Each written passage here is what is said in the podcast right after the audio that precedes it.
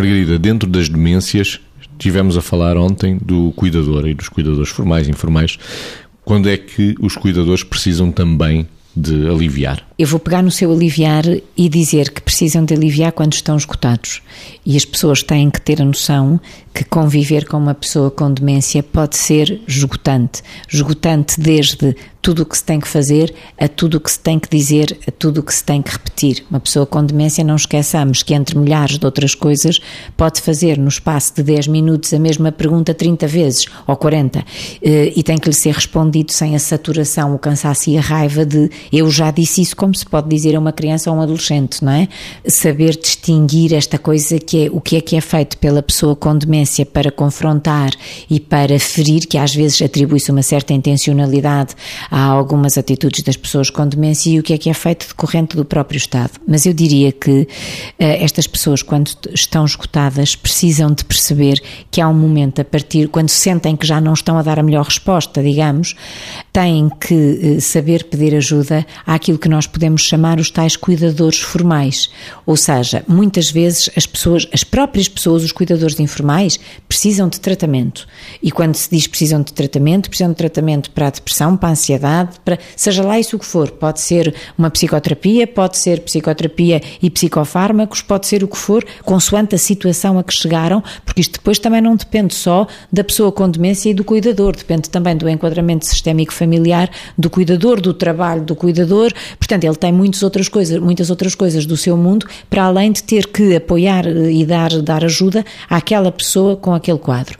E, portanto, muitas vezes aqui assim o limite está na capacidade da pessoa perceber qual é a fronteira a partir da qual precisa de uma ajuda de um cuidador formal e isso não é falta de generosidade nem de amor, isso é lucidez para se salvaguardar. Vitor, só clarificando muito rapidamente, cuidador formal e cuidador informal. Cuidador informal, as pessoas que obviamente são as pessoas significativas daquela pessoa que está doente, a mulher, os filhos que estão ali à volta. O cuidador formal é aquela pessoa que é, eh, no fundo, adquirir uma competência para cuidar e que não tem necessariamente este vínculo com a pessoa que tem demência, não é? É uma pessoa que tem uma função, exerce uma função e tem as respectivas competências e capacidades para exercer essa função e que muitas vezes tem a ver com os serviços que se prestam formalmente àquilo que é eh, as pessoas com demência e às outras pessoas.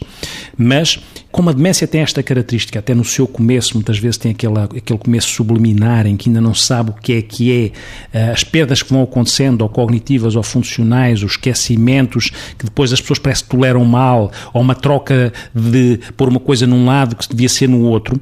Esta questão da formação que eu dizia na rubrica anterior, a informação é muito importante, porque às vezes o primeiro desgaste não é só o funcional, é o desgaste porque as pessoas não entendem que aquilo é resultado da doença e acham que é mal feito ou que é do caráter da da pessoa.